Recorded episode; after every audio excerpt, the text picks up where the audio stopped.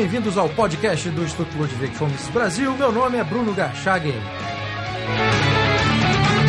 Hoje eu converso com João Pedro Bastos, diretor do Instituto Atlantos.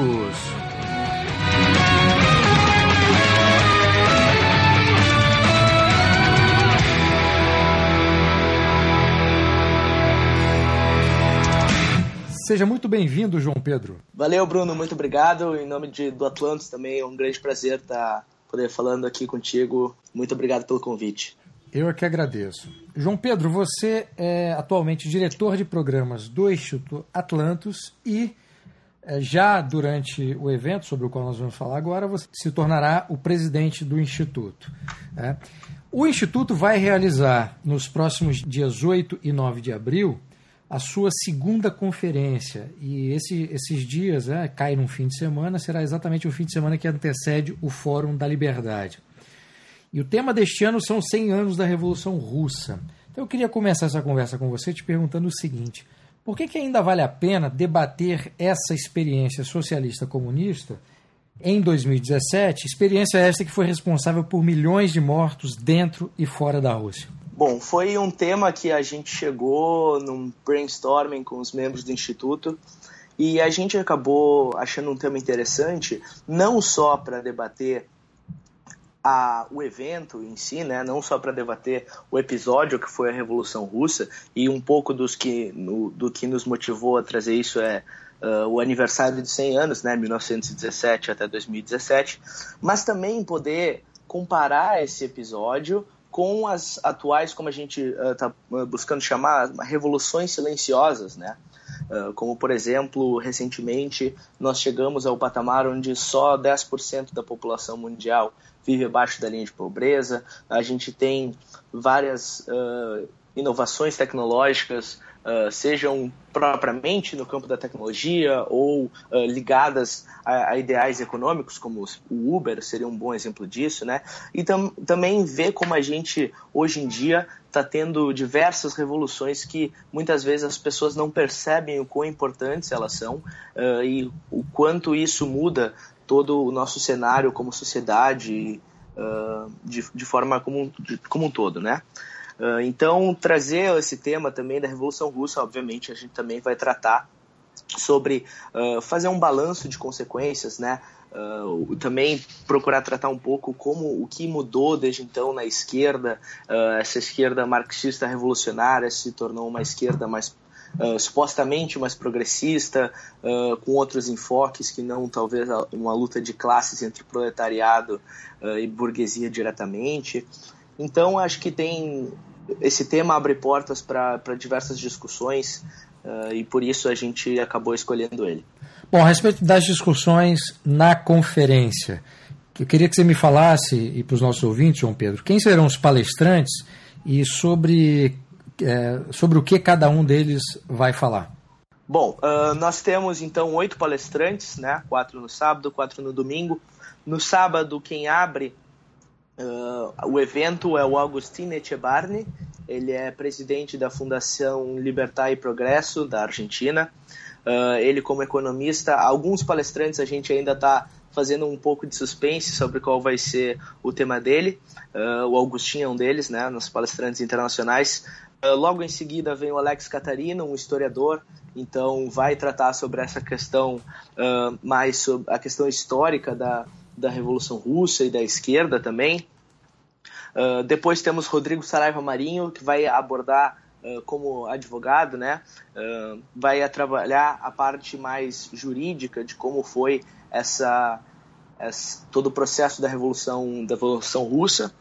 e também fazer uma comparação da, da, da Constituição Russa com constituições brasileiras também, uh, para mostrar que muitas vezes a, a, nossa, nossa Constituição, em um país muitas vezes dito capitalista, ainda traz aspectos uh, muitas vezes semelhantes a um país totalmente comunista. E por fim, a gente vai ter o nosso querido Felipe Hermes, uh, fundador do Spotniks, falando sobre quais são as as, as, reformas institucionais que o Brasil precisa para a gente também entrar nessa onda de revoluções silenciosas uh, do mercado, né? Por fim, no domingo, a gente abre uh, com o Fernando Schuller, também o tema um pouco uh, suspense. o Michael Miller, é um dos diretores do filme Pobreza S.A., né, ou Poverty Inc., Uh, vai, a gente vai fazer uma exibição do trecho do filme, logo após vai se ter uma discussão sobre o filme. Uh, e a gente encerra o domingo e a conferência com o Tom Palmer, também do tema vai ser surpresa, eu, e o Adriano Janturco, que vai fazer uma comparação uh, entre o arcabouço teórico que motivou a Revolução Francesa e, e comparar é. isso com o arcabouço teórico que uh, trouxe a Revolução Russa. Quando vocês decidiram o tema, os, os, as palestras e os palestrantes, João Pedro, o que, que vocês tinham em mente em termos de, de objetivo? É, vocês, que, vocês querem que esse evento ele passe que mensagem? Vocês querem que esse evento, evento atinja qual público? Enfim, quais, qual, qual é o, o grande objetivo ou quais são os objetivos que, que vocês esperam que esse evento atinja? Perfeito. Uh, bom, o, o, objetivo do Instituto Atlantis como um todo é, é transmitir esses ideais de uma sociedade livre. Né? Uh, pela nossa situação, a gente foca nessa, nessa comunicação com estudantes uh, universitários. Então, a gente também atua em cinco universidades promovendo palestras e eventos aqui de Porto Alegre. Uh, nesse sentido, a gente também uh, optou por fazer o evento numa universidade para atingir principalmente esses estudantes e passar essa mensagem de que, mesmo hoje, muitas vezes a gente vê uh, os mesmos ideais da Revolução Russa travestidos, né, de ainda assim, ainda hoje, né, de uma de como uma mensagem bonita, uh, muitas vezes uh, um revisionismo histórico de querer negar que isso era comunismo, ou se se não tivesse Stalin, mas tivesse um anjo provedor no comando do governo, de alguma forma o comunismo poderia ter dado certo lá, e foi só uma, uma, um, um, ponto fora da curva, mas se tentarmos de novo, talvez, se matarmos mais alguns ucranianos, talvez dê certo. Uh, e também, na escolha dos palestrantes, a gente buscou ter uma equipe multidisciplinar. Uh, então, a gente tem cientistas políticos, economistas, historiadores, juristas, uh, especialistas em políticas públicas, para trazer essa abordagem por vários ângulos, por várias óticas. E também, por fim, como eu falei que o tema busca relacionar a essa, essa revolução russa, as revoluções silenciosas, para a gente também mostrar uh, como essas, essas revoluções silenciosas estão mudando o mundo, uh, o, o que causam essas revoluções silenciosas, né? E, por fim, uh, mostrar também um pouco o que o, precisa acontecer no Brasil para que o Brasil entre nesse âmbito uh, dessas revoluções silenciosas, ou por que ainda não entrou, e fazer uma discussão acerca de todo esse tema. E o que você pessoalmente acha que deve, deveria acontecer no Brasil, João Pedro?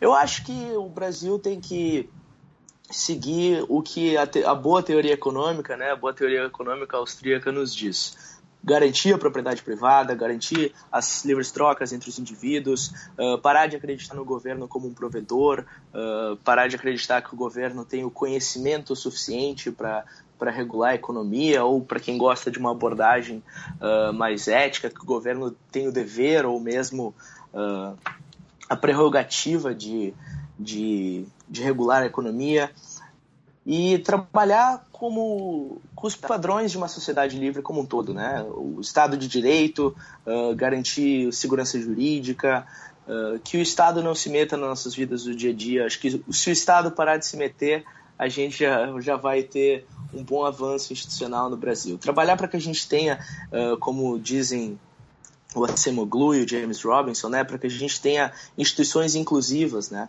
instituições que permitam que as pessoas interajam, que, as, eh, que, as, que permita que as pessoas tenham cooperação social entre elas, que as pessoas possam ascender e não que as pessoas fiquem atoladas em burocracia, uh, fiquem à mercê das políticas governamentais. E eu acho que a, a, a receita de bolo é simples, não precisa muito, muitas coisas para que a gente tenha uma sociedade livre e desenvolvida. Eh, eu acho que uma boa dose de liberdade já, já ajuda qualquer país. Quando você falou para as pessoas pararem de acreditar no governo, você me deu uma grande ideia para título de livro, rapaz. Isso daria um, um excelente título de livro, não? Daria um livro bom, né? Daria. Até acho, acho, acho que, a gente pode pensar no subtítulo, assim, né? Tipo, Como os brasileiros gostam. Porque os brasileiros não confiam nos políticos e no Estado. Tá, né? daria um bom subtítulo, é uma dica de livro aí para te escrever. Acho que sim. Mas me diz uma coisa, você vê, bom, essas transformações todas que você mencionou, né, que tem um aspecto cultural, que tá que é, dentro do qual a ética se insere, tem um aspecto de instituições que abrange esse aspecto abrange dimensões políticas e econômicas. Você vê nesse momento na história algum tipo de mudança nesse sentido, mesmo que uma mudança é, bastante incipiente, mas você vê pelo menos ventos da mudança é, em virtude do que vem acontecendo nos últimos anos no Brasil, ou você acha que está tudo ainda muito prematuro e não dá para ter nenhuma posição a respeito, João Pedro? É, tem uma, uma frase que, se eu não me, me engano, é, é do Nelson Rodrigues, que ele fala que todo otimista é um mal informado, né? Eu fico em dúvida. Eu, por um lado, claro, a gente se vê otimista com reformas institucionais minimamente uh, positivas acontecendo. Claro, a gente, como liberais, né, ou ainda mais como austríacos, a gente vê que muitas vezes a, o governo talvez esteja indo no caminho certo, mas a passos bem tortos. Né? Então a gente vê, por exemplo, a PLEC, a gente sabe que talvez isso traga algum avanço, mas que não é exatamente isso que o governo deveria estar fazendo. Então existe uma série de mudanças, especialmente no Brasil, que a gente vê Uh, que deveriam ser feitas, uh, ver que talvez comece a, a, a, se ter essa mentalidade de fato que tem que mudar, uh, mas ainda falta, acho que muitas vezes também falta um bom um, um acompanhamento maior de liberais, de entrarem no meio acadêmico, entrarem no debate público de forma séria, para também poder sugerir mudanças de, de forma concreta, né, de forma com bem amparadas academicamente. Eh, eu acho que isso pode contribuir no futuro para que a gente possa influenciar mais as políticas públicas. Certo. Bom, o evento da, do Instituto Atlantis é um evento que tem uma, uma um perfil é, diferente do Fórum da Liberdade, né? Mas é um evento que acontece na véspera do fórum. Qual a preocupação que vocês da organização tiveram, João Pedro, para atrair público, mesmo tendo um fim de semana, enfim, que, que fica aí próximo do Fórum da Liberdade. Embora não sejam concorrentes, de qualquer forma, é, vocês teriam que, vocês tiveram que ter essa preocupação, né? Como atrair o público? O que, que vocês fizeram? Qual foi a preocupação que vocês tiveram? Bom, isso, essa foi uma, uma preocupação que a gente teve na, na primeira edição da conferência, no passado, uh, e a gente ficou talvez um pouquinho temerário, né, uh, com relação a isso. Mas uh, muito nos surpreendeu, né? A gente praticamente, a gente fez a divulgação somente pelo Facebook, somente uh, pelo evento no Facebook, pela página do Atlantis. Uh, a gente não fez quase que nenhuma divulgação física com cartazes. Esse ano, aliás, a gente não fez nenhuma divulgação física e os ingressos esgotaram rapidamente, menos de Uh, mais de três semanas antes do evento, uh, os ingressos já, já estavam esgotados. Uh, quanto ao fórum, o, o, Fórum da Liberdade, ou melhor dizendo, o IEE, né, o Instituto de Estudos Empresariais, sempre foi nosso parceiro, sempre foi muito solícito em nos ajudar. muitas vezes cedeu palestrantes, como está fazendo essa, essa edição da conferência, onde pegamos emprestados alguns palestrantes do fórum. Ah, então o fórum também tem o lado, lado positivo, né? De que a gente pós, pode também, uh, como concentra vários eventos liberais de grande porte numa mesma semana em Porto Alegre, permita que pessoas de outros lugares do país uh, venham para cá e façam valer os custos da viagem. Então existe uma série de vantagens, eu vejo muito mais vantagens do que algum uh, alguma concorrência com o fórum, mas sempre muito positivo, as pessoas aderiram muito rapidamente à conferência, gostaram muito, inclusive muita gente ainda no final, depois dos ingressos já esgotados, tivemos muitos pedidos de mais ingressos, mas infelizmente a capacidade do auditório nos limita, uh, mas a gente está muito contente com o resultado. Bom, além da organização da, da segunda conferência, é, quais são os outros projetos que, que, Atlantos, que o Instituto Atlantos está desenvolvendo neste momento ou que pretende desenvolver ao longo dos próximos meses de 2017? Bom, uh, o Instituto Atlantos nasceu, né, fazendo o que a gente, o que o, os mesmo, mesmo grupo de pessoas já fazia por meio do antigo Clube Miss Rand, que era levar as ideias liberais, uh, principalmente para estudantes universitários. Uh, então a gente organizava palestras e eventos uh, na ESPM, na URGS, na PUC, na FMP, que é a Fundação do Ministério Público, e também na FADERGS, que é uma faculdade aqui de Porto Alegre. Atualmente a gente continua com essas cinco universidades, que são nossos projetos do dia a dia, né, contínuos, onde a gente faz essas palestras a cada 15 dias ou a cada 21 a cada três semanas, dependendo da universidade. Uh, e atualmente o Instituto Atlantis está uh, com dois novos projetos que vão ser lançados em breve. Uh, o primeiro, a gente vamos ter cursos online daqui a alguns vai, vai ser lançado na conferência o primeiro curso então mais uma novidade exclusiva aí pro, pro teu podcast Bruno Bom, obrigado ainda ainda era para ser um segredo até hoje. Uh, e agora também a gente está desenvolvendo um projeto para que a gente possa também uh, entrar no ramo de políticas públicas.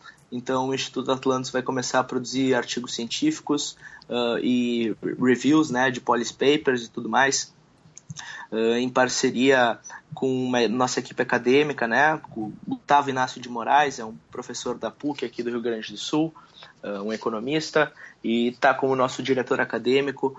Uh, e tá, a gente está trabalhando duro para que a gente possa ter uma revista acadêmica também, para se inserir nesse meio que é tão importante que muitas vezes uh, os liberais ainda não, não entraram com, com vigor. A, a, revista acadêmica, só para eu entender, vai ser é, uma revista acadêmica liberal lato senso ou vai ser específica de escola austríaca? Vai ser liberal lato senso. Tá uh, inclusive, como já tem o Mises né, fazendo a brilhante revista, uh, focada em escola austríaca, a gente também quer abordar uh, outras escolas de pensamento e vai ser uma, uma revista que a, a, abrange não só a economia, mas também uh, moral, ética, filosofia política, ciência política e também acho que, acho que seria o grande salto do Atlantis é começar a trabalhar com políticas públicas que para que a gente possa influenciar de maneira concreta uh, as políticas do, do, Brasil. Certo. Bom, já fica o convite antecipado para falarmos sobre a revista no futuro breve. E eu queria encerrar esta entrevista, João Pedro, pedindo para você fazer um convite aí para para as pessoas. Eu sei que já tá, os ingressos já estão esgotados, mas de qualquer forma é uma oportunidade de fazer uma divulgação é, do evento e, e, e já pensando na, na, na, próxima edição, obviamente, né? Claro. Bom, então fica a todos o convite, mesmo quem não possa participar diretamente da conferência esse ano, uh, a gente vai depois ter material exclusivo, vídeos da conferência serão lançados. Não então vai ser acompanhe. transmitido ao vivo, não, né, João Pedro? Uh, vamos fazer alguns, alguns releases de algumas palestras. Uh, e talvez algumas palestras vão ser postadas na íntegra após a conferência, a gente está vendo ainda isso. Tá, mas ao vivo não, né? Ao vivo a gente vai fazer algumas transmissões, mas não de palestras inteiras. Certo. Uh, vamos fazer alguns releases ao longo da conferência. Uh, e obviamente, né, quem quiser participar e não, não conseguiu os ingressos para uh, a Conferência Atlantis, que venha para Porto Alegre mesmo assim, tem uma série de eventos. O Fórum da Liberdade, sem dúvida, é o carro-chefe dos eventos liberais, não só no Brasil, mas na América Latina e, quiçá, no mundo. Né? Então, é uma ótima oportunidade para ter contato com grandes nomes. Outros eventos também paralelos ao fórum, né? Como vai ter evento do Mises na sexta aqui, da Naumann na sexta de, sexta de manhã, o Mises, sexta de tarde, uh, evento da, da Fundação Friedrich Naumann. Então tem uma série de eventos para quem quiser participar aqui em Porto Alegre. E por fim, já deixando o convite para a terceira Conferência Atlantis, né? ainda sem data definida, mas por favor curtam a página do Instituto para acompanharem, poderem se programar e vir para a terceira conferência. Vai ser uma honra recebê-los. Maravilha. João Pedro, muitíssimo obrigado pela entrevista. Eu que agradeço, Bruno. Foi um prazer. Obrigado.